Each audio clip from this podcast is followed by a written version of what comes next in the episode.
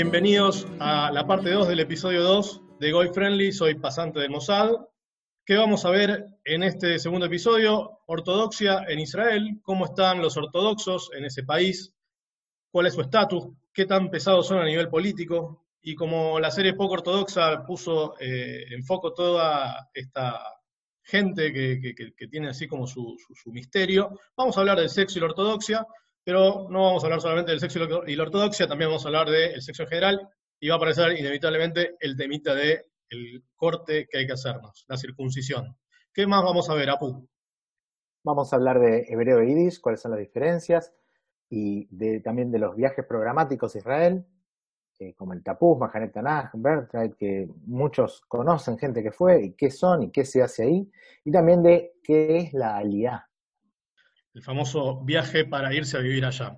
Bueno, hay mucho para hablar, así que vamos para adelante. Vamos. ¿Por qué los ortodoxos, eh, porque por lo que se ven eh, tanto en Stiesel como en, como en Anorthodox, ellos no creen en el Estado de Israel? No creen, pero se fuman el presupuesto del Estado con una voracidad increíble. Eso es como el Estado en cualquier lado también, ¿no es cierto? No, eh, antes de una cosita, Pu. Eh, hay un tema con los ortodoxos que es como una, hay una pica interna bastante fuerte. acá no tanto, porque acá la, realidad es que ni Apu ni yo probablemente tengamos contacto. El único contacto que podemos haber tenido fue en la primaria cuando venían a hacer proselitismo. Es el único grupo judío que trata de cooptar em, eh, adeptos o, fieles dentro de la comunidad, no fuera. ¿sí? Los, judíos, los judíos no hacen proselitismo, no hacen. las conversiones son espontáneas, claro.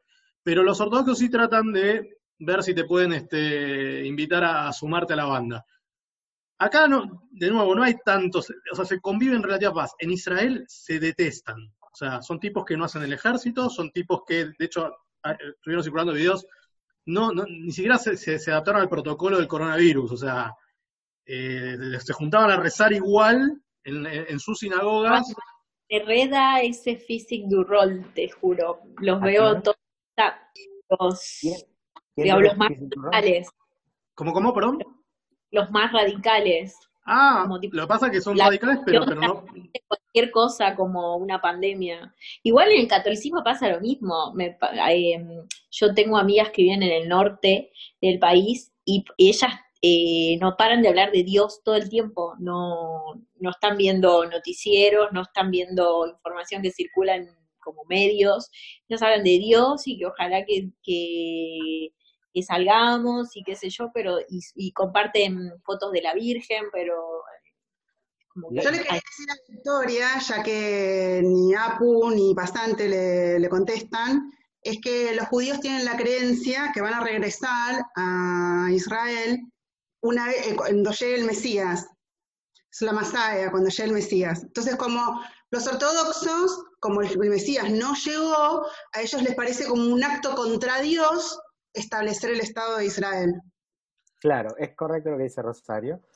También los grupos más ortodoxos, como el Satmar, que es el de Anortodox, tienen su origen en un pueblo de... Son los hijos de los sobrevivientes del pueblo de Satmar en Hungría, eh, sobrevivientes de la Shoah. La Shoah es lo que normalmente se conoce como holocausto es gente que está muy marcada por eso, siente que es su responsabilidad eh, divina mantenerse aislados para recuperar a los 6 millones de almas judías que se perdieron.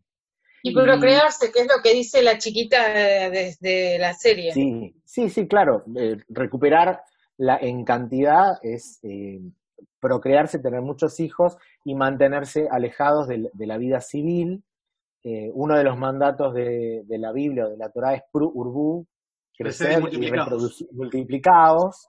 Eh, eso por un lado. Después, por el, por el lado de, los que viven específicamente en el Estado de Israel, hay un error estratégico de Ben Gurión, un tipo brillante eh, estratégicamente que navegó las, las aguas de la Segunda Guerra Mundial bajo el mandato británico peleando con los británicos, hizo eh, esto es lo que pasa cuando eh, haces caso a la Biblia y te creces y te multiplicas. No sé si escuchan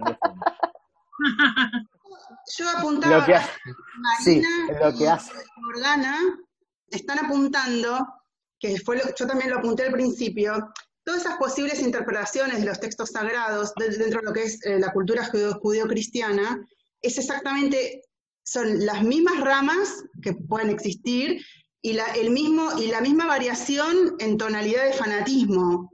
O sea, como decía ahí Marina, eh, bueno, el Opus Dei también, hay que tener hijos, crecer. siempre hay que pensar que la Torah es el Pentateuco, o sea, que toda la parte del, o sea, que es la Biblia, o sea, que es exactamente lo mismo.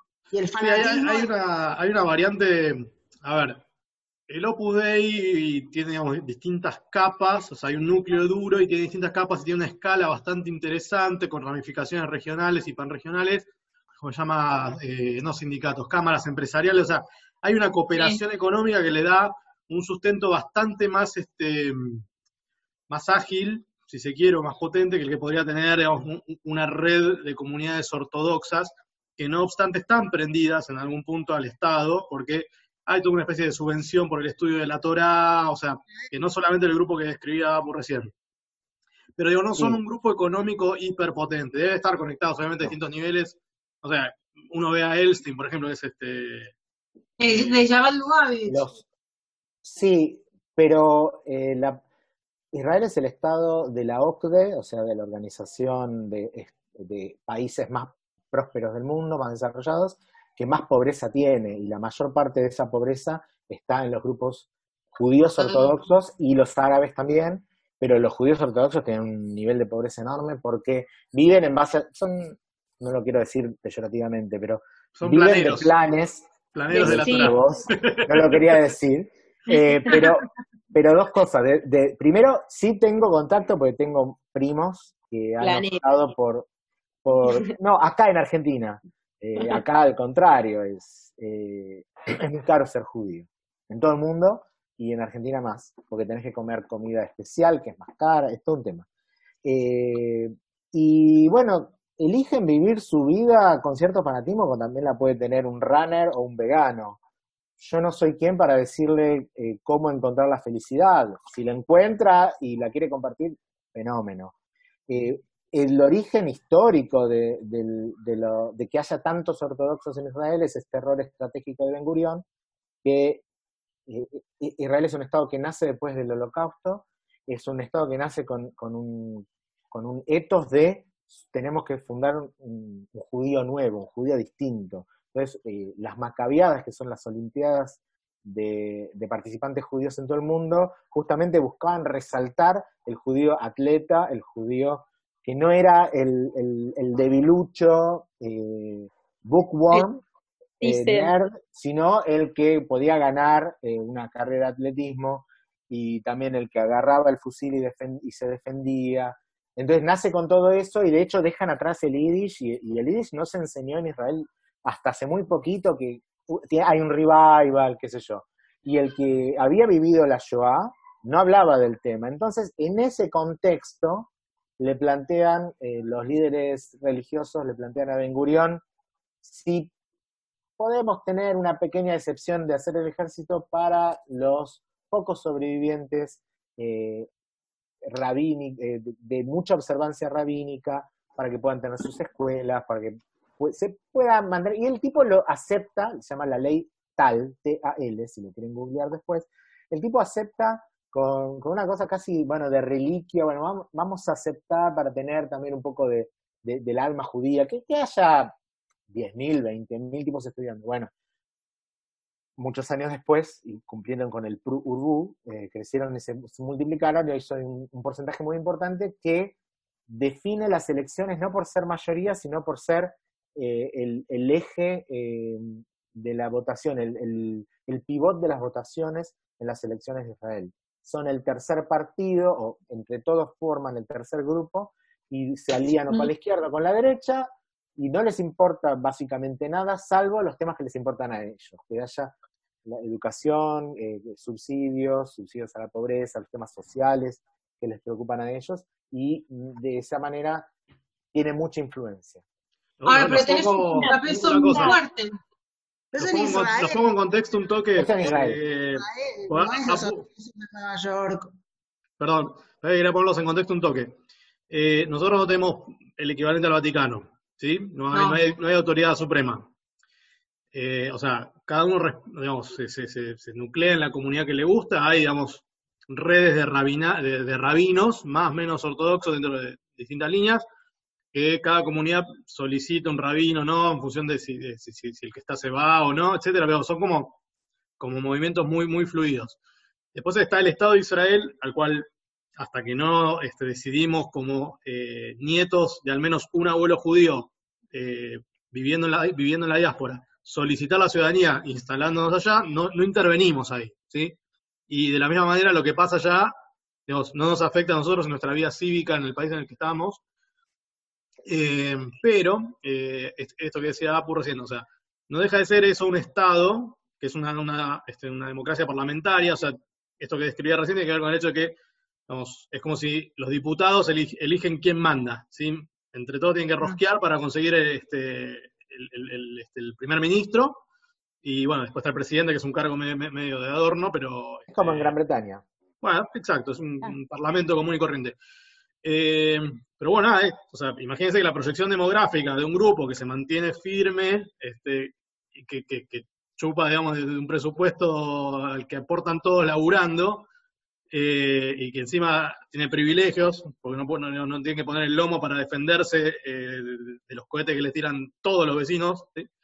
Empieza a generar un montón de rispideces. Acá eso no llega, acá además, esto que decía Apu, eh, ser judío es muy caro, la comida kosher es cara, eh, bueno, las instalaciones que necesitas para no cumplir, este, para no incumplir con ciertas normas de, por ejemplo, de no prender este, el la fuego luz. los viernes, o sea, no, eh, desde el punto de vista ortodoxo no se puede activar electricidad, entonces no se puede tocar el botón de un ascensor, tenés que tener toda una instalación especial, eh, en fin, digo, todas esas cosas están, digo, son como un lujo de, de la ortodoxia diaspórica, ¿sí? La, digo, es más, más barato y más accesible, de hecho, probablemente sea motivo del, del, siguiente este encuentro, esto debe ser judío y tener plata, que también este, me, me, medio, medio un mito. Se puede ser judío y no tener plata, o, o, o, ser judío de clase media, o fundirte si vivís en Argentina, que es muy fácil. Pero, en Argentina no hay religión que sabe de eso. No, ni, no. ni raza, ni color, ni nada. Pero es interesante digamos, hay... ir, ir desgajando este, estas cosas que, que, por ahí se volvieron medio mainstream por, por estas series que pintan una ortodoxia, eh, cuando en realidad los que digamos, numéricamente e incluso desde el punto de vista cultural, los más interesantes somos los que no somos ortodoxos. Que de nuevo. No, igual eh, la serie esta muestra que el tipo eh, no es no tiene guita. Eh, muchas veces dice, no, te puedo invitar a comer, tengo plata, o te puedo pagar el taxi, tengo plata, o te puedo hacer esto, tengo plata, como que lo aclara. Y yo tengo dos preguntas, ¿puedo, no ah, sí. puedo hacer? Venga. Eh, una, necesito saber cómo manejan el tema del sexo. En, en la serie de Un poco ortodoxa, ellos eh, solamente cogían los viernes. ¿Qué es eso? ¿Eso es así siempre o es como un pacto entre los dos que lo que puede ser flexible, digamos. Yo personalmente otra... lo, cuando, lo hago cada vez que pueda, ¿eh? no en la cuarentena. Claro, tra trato no, de que no, no, me, no me rija lo divino ahí. Este, como mucho claro. será una cuestión de verle la cara a Dios, pero... Es por eh, el Shabbat. Claro, no, es, una, es un mandato divino que tiene que ver con esto que decía. Una vez en la vida, un amante judío, son hombres muy dedicados, apasionados, no están tan reprimidos como los católicos, que vienen con mucha culpa. Eh, te lo digo. Muchos tendrán, yo... tendrán algún tema con la madre por ahí, pero bueno. Mamá, esto ya es otra cosa. Déjenla es... hablar, déjenla hablar. sí, hay cosas lindas que siga hablando. La otra sí, pregunta. Participen. Está tomando nota acá. Son muy abiertos y activos. Eh, no, bueno, más allá, de, más allá del, del, del, chiste, que es muy cierto. No, no eh, es chiste, lo digo de verdad. lo que ven en la serie tiene que ver con, con el mandato que, que mencionaba por recién, que es Prurbu, creced y multiplicados. Entonces, se toma como una mitzvah, como un mandato, activar esa, esa, esa orden divina. Viernes. O sea, porque, se llama, porque es sagrado el, es por el sagrado el viernes. Eh, ah. todo, todo, en la vida de, del que es ortodoxo, sí. lo que llamamos ortodoxo, está arreglado. Está arreglado, ¿sí? A, aparte está, hay ciertas cosas que están arregladas, como los matrimonios. pero eh, en, los, en el tiempo que la mujer tiene su periodo no se pueden tener relaciones y sí es obligatorio tenerlo, eh, creo que, bueno, los viernes y, después del periodo, para eso la mujer tiene que pasar por un ritual de purificación. Tiene Ay, cosas sí, que... baño, que tiene un nombre. Mikve. Mikve. Sí. Y Eh, eh, digamos, entre los dos, eh, viste lo, la iniciación sexual que tienen en poco ortodoxa es como súper dramático, triste, como molesto. Eso siempre es en todo contexto de religioso tomate con esto se copa el tipo. ¿Cómo es? No, eh, en el contexto religioso ortodoxo no, no se habla del tema hasta que se casan, Claro. se casan Claro. vírgenes. eh, Sí, y no, es, obvio. es un Pero mundo que no está conectado ni siquiera a internet, Claro. ni siquiera a la tele, no ven ni a TC. Entonces, eh, no hay, Gobiernan sin. INDEC, pero está todo mal. y, sí, es, muy posible que sea muy traumático, eh, sobre todo para la, para la mujer, eh, tener relaciones así. Hay muchos casos de lo que se diagnostica como vaginismo. hay unos artículos acá que anduvieron dando vueltas después de Anorthodox porque no, no tienen la, eh, los... Sí, lubricación. Sí, todo, toda la parte del foreplay no la, no, No la, no la saben, no la saben. Pero aparte Pero porque ni conocen al otro.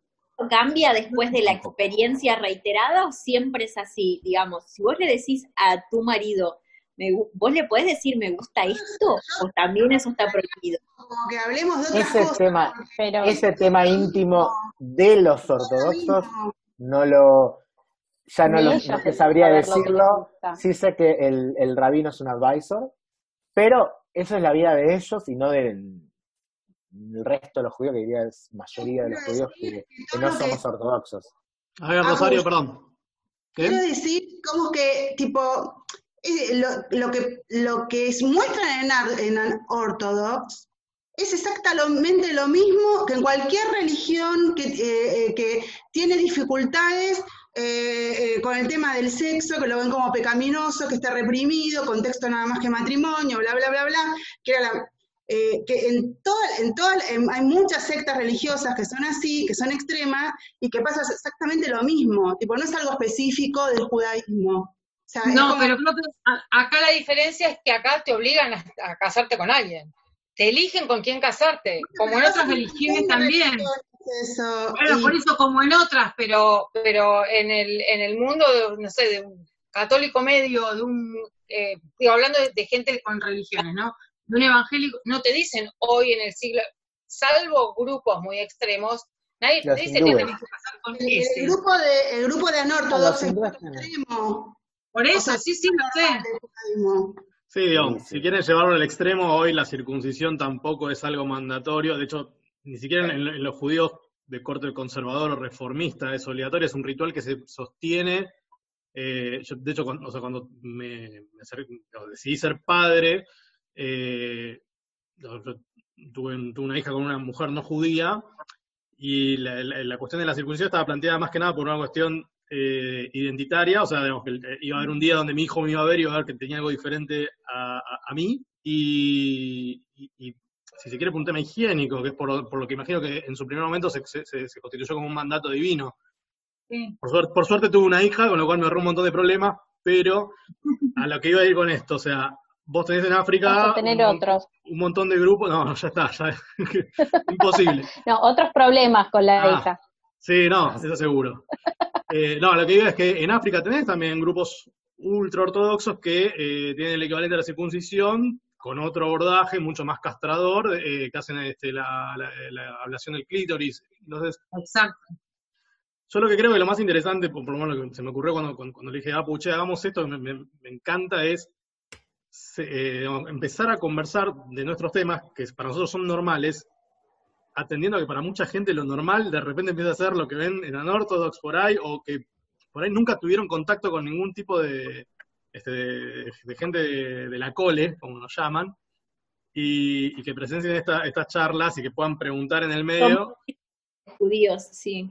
Este, pero sí, son, son, o sea, era básicamente esa la idea. Y... Mariano, Meli y Sandanga están en silencio. Sí, escuchando. si quieren hacer preguntas ahora. Pueden hacer preguntas. Ah, yo tenía una antes que dijeron, el yiddish y el hebreo son cosas distintas, ¿no? Sí. El yiddish es un, es un idioma, no es un mm. dialecto. Eh, los lingüistas suelen decir que un idioma es un dialecto con un ejército que lo respalde. Pero la verdad es que el yiddish y el alemán eh, tienen el mismo nivel originalmente. Eh, obviamente el alemán tiene, tiene un desarrollo posterior mucho mayor, pero es una mezcla, el yiddish es una mezcla de, de es un judeo alemán, entonces tiene palabras de hebreo, palabras de alemán, y se hablaba en, la Europa askenazi, que es la, Europa occidental y oriental, eh, de Francia, Alemania, Polonia, Lituania, países que ya no existen, pueblos que ya fueron borrados, y ahí es donde más se hablaba, hoy se habla más en Brooklyn y en, Jerusalén que en cualquier otro lado, y el hebreo es un idioma que no se habló, salvo para rezar, durante dos mil es, el, es el idioma en el que está escrito la Torah, la Biblia, y los rollos, ese pergamino que se abre para leer, pero después ya Jesús hablaba en arameo, o en la época de Jesús, no sé si Jesús existió, mm. es otro tema, pero en esa época se hablaba en arameo. Se retoma en el fin del siglo XIX, se empieza a discutir, a raíz de este Herzl que habíamos hablado, se empieza a discutir, bueno, ok, y si tenemos un Estado, ¿qué, qué idioma se va a hablar? Herzl, el, el que había dicho Teodoro Herzl, el padre de la patria de Israel, para él tenía que ser alemán, porque era el idioma del, primer mundo, por decirlo. Él era húngaro, o austriaco, bueno, era el imperio austrohúngaro, creo que era húngaro. Y, y él pensaba que tenía que ser alemán, la mayoría del pueblo hablaba yiddish, entonces había algunos que decían que tenía que ser yiddish, el idioma del nuevo Estado, del, del nuevo Estado judío, y hubo un grupo de gente que dijo, no, tiene que ser un idioma viejo y nuevo a la vez y hay que modernizarlo. Locos absolutos y empezaron, eh, Eliezer Ben Yehuda era el, que modernizó el padre del hebreo, si no me equivoco. Su hijo fue el primer hebreo parlante nativo, porque en su casa solo se hablaba, permitió solo hablar hebreo, y en su casa, eh, fines del siglo XIX, se empezó a hablar hebreo, se empezaron a editar periódicos en hebreo, se empezó a hablar solo en hebreo, pero forzadamente al principio empezaron a, ver literatura y poesía en hebreo, Bialik. Imagínense como el lenguaje inclusivo. O sea, fue, fue, fue más o menos el mismo, Empezó a imponer, y había un grupito era para todos. Que creciendo, era para todos. Empezó a crecer en, en el, lo que en esa época era el mandato palestino de Gran Bretaña.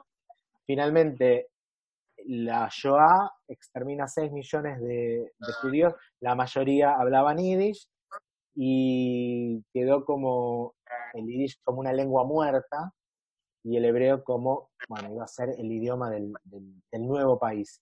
Y hoy hablan con palabras prestadas de todos los idiomas y con hebraización de muchas palabras, y hoy es el, idioma que nacional del Estado de Israel, y cuando vos veas una palabra que está acentuada aguda, es hebreo, y si la ves acentuada grave, pero similar, es yiddish. Por ejemplo, eh, kasher es hebreo y kosher es eh, yiddish. O Shabbat es sábado en hebreo y Shabbos es sábado en yiddish.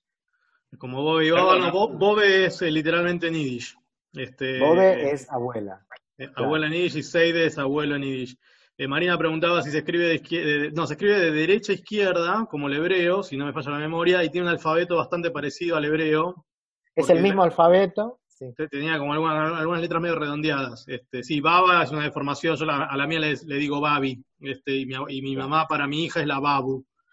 Este, Pero no todos los judíos eh, tienen ascendencia yiddish, eh, mi suegra tiene ascendencia española, sefaradí, ladina. En la casa de ella se hablaba, la casa de los abuelos de ella en Turquía, se hablaba el judeo español, que es el ladino. Nosotros, tanto pasante como yo, somos creo que 100% askenazis, o sea, rusitos, Y ahí me dice sí con la, eh, para, para los mucha honra. Y a mucha honra. Y después están los turcos que en su casa hablaban o ladino o árabe. Y, en mi casa, eh, mis hijos, a mi mamá le dicen bobe y a la otra le dicen abuela, porque con ellos no tiene nada que ver. Una, una forma rápida de distinguir de qué rama es cada, es el judío que tenés delante, es cómo se refiere a la guita. Si dice Lokshen, que es este, plata o, o dólares en yiddish, ¿sí? si dice Masari, es en, es en árabe, es en plata. ¿sí?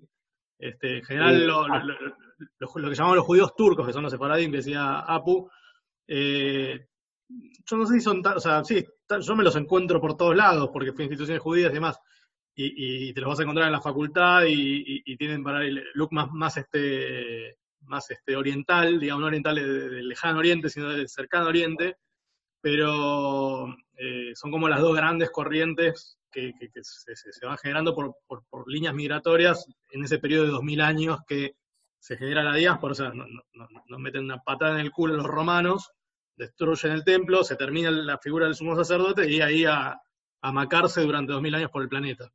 Y además, lo que tiene de bueno eh, es que, para los que creen en teorías conspirativas, es que los sefaradí, los sefaradíes, los, los descendientes de los españoles, tienen apellidos latinos y te lo podés cruzar en, a, a mí por mi apellido real, eh, acá en Argentina, sí, obviamente, eh, con mi apellido ruso se dan cuenta, pero de repente hay un Pinto, Mónica Pinto, que no sabés y es paisana y no lo saben. Todos los Pinto, apellidos, apellido judío. ¿Cómo? sustantivos, todos los apellidos que sean sustantivos en español eh, tienen origen judío. Sí, pero no neces sí, pero No necesariamente. Herrero, claro. Eh, hay un momento en el que a la gente empieza. Nosotros tenemos apellido y es lo normal. Hace eso no sé cuándo empieza, creo también en la época de, de Napoleón, que empieza a anotar nombre y apellido. Depende de la zona, pero sé que Napoleón lo dice. La Católica, Apu. También, sí, puede ser. Sí, es Sí, verdad. Pero Lo que sé es que los judíos de, de Polonia, de Rusia, no tenían mucho apellido hasta que viene gente y, y los empieza a anotar y les pide un apellido y dice, bueno, soy hijo de eh, Abraham y le ponen Abramovich. Eh, acá pregunta Mel Jiménez lo que se ve en las pelis de mujeres a las que pelan y visten muy conservadores así. Eh, en la rama ortodoxa, estamos hablando de ortodoxia, las mujeres usan peluca, no necesariamente se rapan. Yo tengo amigos y amigas que hicieron lo que se llama el regreso a la, al- al- a la observancia y las mujeres usan peluca, pero no necesariamente abajo están rapadas. Algunas sí, como las de anortodox. sí. ¿Pueden Igual, tener pelo largo o tiene que ser corto? ¿Pueden tener el pelo largo y suelto en la casa o tiene que estar como en alguna posición de que indique No más sé, no lo sé, no, cre- no creo que sea un tema. Si podés tener pelo, podés tener pelo.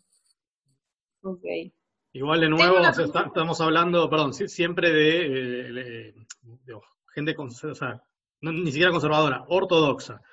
Eh, en la otra punta podemos tener a una mujer como mi hermana, que se casó con un goy, digamos, este, y tuvo dos hijos.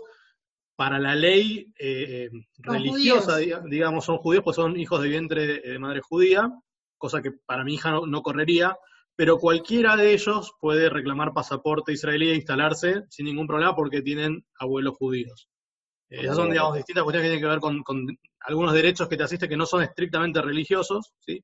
A pesar que desde el punto de vista religioso, mi hija tendría que hacer un, un- un- un traspaso ritual, ¿sí? Este, eh, y, y- y mis sobrinos no, a priori. Claro, claro. Que no son muy diferentes de las, de las leyes de retorno que hay en Grecia o entre los drusos eh, también. Sí, eh, antes hablaban de, de la doble lealtad del ejército, etcétera.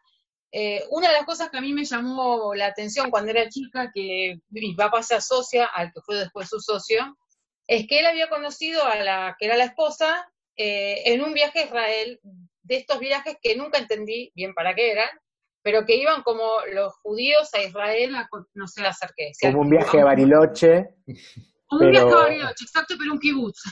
Sí, sí, sí, sí. Eh, esos viajes ustedes los hicieron y para los varones tiene que implica también hacer algún servicio militar o es solamente No, no. Eh, hay todo, todo empieza, creo, del plan Tapuz. Eh, Tapuz significa naranja.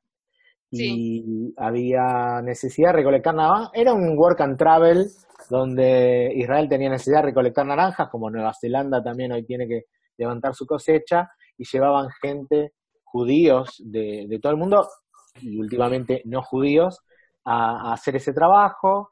Se como Cuba con el café. no sabía, Sí, No. Cuba te llevaban a juntar café y las cañas de azúcar en los ochentas.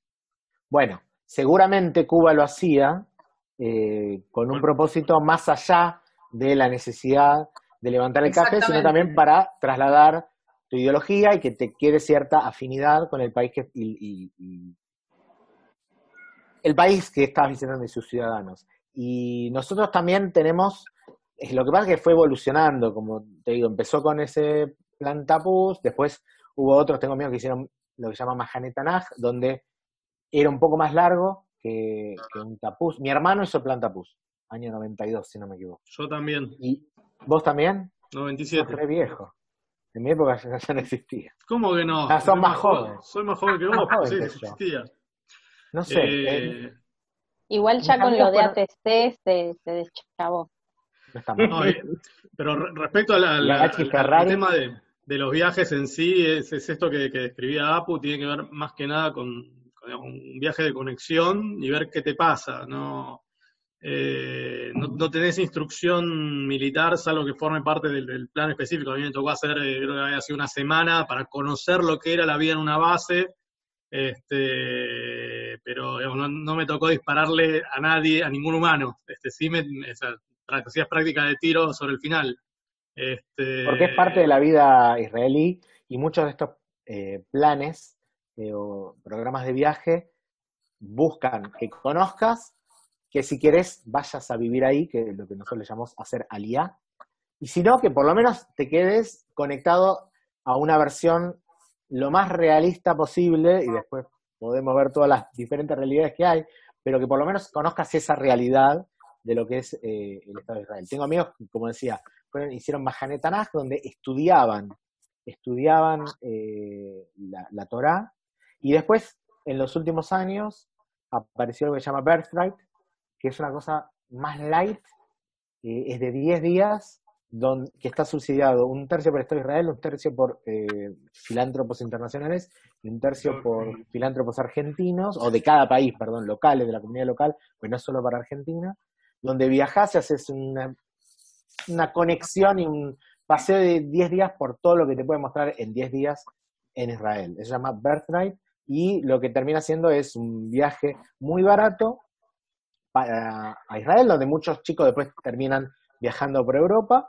Algunos después se quedan a vivir, otros no, y y la mayoría no, pero conocieron. Como que tu derecho de nacimiento, tu birthright, es que conozcas por lo menos una vez Israel. Si te quedas sin los hijos, los hijos del socio militar. también fueron. No, en esos 10 días no hay tiempo ni para conocer una base. No, No, pero si te quedas a vivir, o sea, sí tenés que hacer el servicio militar. no, Depende no necesariamente. No, depende o a qué edad, depende depende- si estás casado. Claro.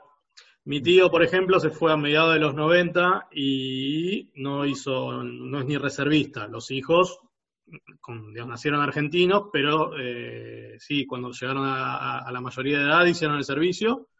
Eh, obviamente mis abuelos, que también se fueron a vivir allá en los 90, no tuvieron que hacer ningún servicio, tienen este, jubilación divina, el Estado presente, este, pero bueno, salva el Estado. eh, lo salva ¿Tus el abuelos Estado. no volvieron más acá? ¿Se quedaron a vivir allá? Eh, todo, ¿Tus todo lo abuelos que se es, quedaron a vivir? sí, todo lo que es este, la familia al lado de mi mamá son argentinos, este, tercera generación, de hecho. Este, y, y sí, pero se, se fueron a vivir allá. Y sí, bueno, es que esto que decía Apu, el, el- el derecho de, por lo menos una vez en la vida, o ya no sé, hacer, hacerlo a través de ese viaje, que es el derecho de, de- por, por ser, por ser judío, por lo menos conocerlo. O sea, con un abuelo judío accedes a esa beca, que es muy parecida a la regla de, de- del pasaporte, digamos, de, de hacerte ciudadano.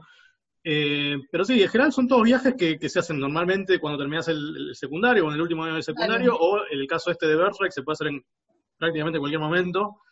Eh, hay algunos que son un poquito más evolucionados que eh, te permiten ir como coordinador de viajes si ya tenés una experiencia previa coordinando grupos. Eh, pero siempre, digamos, apuntan un poco a, a los que no conocen que conozcan.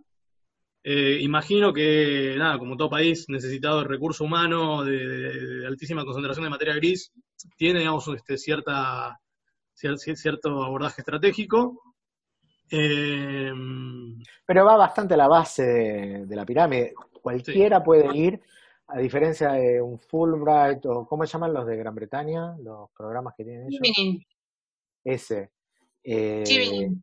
las Chevening que buscan eh, eh, que gente de determinado perfil visite, conozca y queda li- quede ligado a, a ese país. El, el Fulbright necesita que vos vuelvas a, a tu país de origen, pero que quedes ligado es relaciones públicas en mucho sentido. En el caso de Israel es más que relación pública, porque van a todo el mundo, quieren que todo el mundo conozca dentro del pueblo judío. Además de que tienen sus propios chevening y llevan periodistas y- y les muestran cómo es Israel, como cualquier otro país, como China, Estados Unidos. Bueno, yo, yo- yo estoy como para redondear si no tienen más preguntas. Si tienen más preguntas, las, las invocamos. No, este, yo me estoy quedando sin batería. Yo me enchufé. Bueno, Ah, eh, tengo que enchufar esta máquina. ¿eh? Todos tienen que enchufar la esta máquina, va a morir en cualquier momento. Bueno, quiere decir que fue algo Yo muy quiero una intenso. segunda, quiero una segunda edición en la que hablemos de eh, el mito o no de que no hay judíos pobres. Esa- Ay, pero no- ay, ay, hay muchísimo. vamos, vamos a tener que hacer la, la próxima. No van a poder repetir, no hay reincidentes. es- la regla del juego es esa. Para van a el tener que podcast. esperar para escuchar en el podcast. Pero Bueno. te, te respondo rápido que en la crisis del 2001-2002, eh, un tercio lo- de la población judía argentina vivía debajo de la línea de pobreza. Hay y había en villas eh, judíos. Lo que hay es mucho, mucho laburo social dentro de la comunidad judía. Hay muchas. No debe ser muy diferente como la, la comunidad italiana, al menos de origen, que eh, tiene uniones de benevolencia y, y cada comunidad que se siente parte que siente que ca- cada uno de sus miembros se siente cerca de sus semejantes y, y se siente hermano, te va a tirar una mano y hay mucha de acá que es ayuda social y hay mucho, mucho laburo. Yo en la época del 2001-2002 eh, fui a servir comida a un comedor en el Templo de Libertad donde estaba Sergio Bergman en esa época y se, se los trata de ayudar y si en la comunidad judía argentina no puede, con otras comunidades van a ayudar. Sí, me consta que en el año, en el año 2001 se ayudó y se ayudó mucho. La Lubavitch lo hizo y con, digamos, con mucho ímpetu. Y este, y sí, absolutamente. Digo que la mayoría está, no digo bajo la línea de pobreza, pero los ricos son los menos en lo que yo veo y en lo que yo he vivido, digamos. Lo que sí es cierto es que Argentina es un país que tiene clase media judía, Estados Unidos es un país que tiene clase media judía, Israel es un país que tiene clase media judía, Francia también, México, no. México no, México no. México tiene. Pero bueno, queda, la respuesta completa quedará para los que escuchen el tercer episodio. Bueno, ¡Qué maldad! Está mal. Bueno, no podemos, no podemos dar todo. Dimos, dimos todo hasta acá. Más, más sería. tendríamos que cobrarles.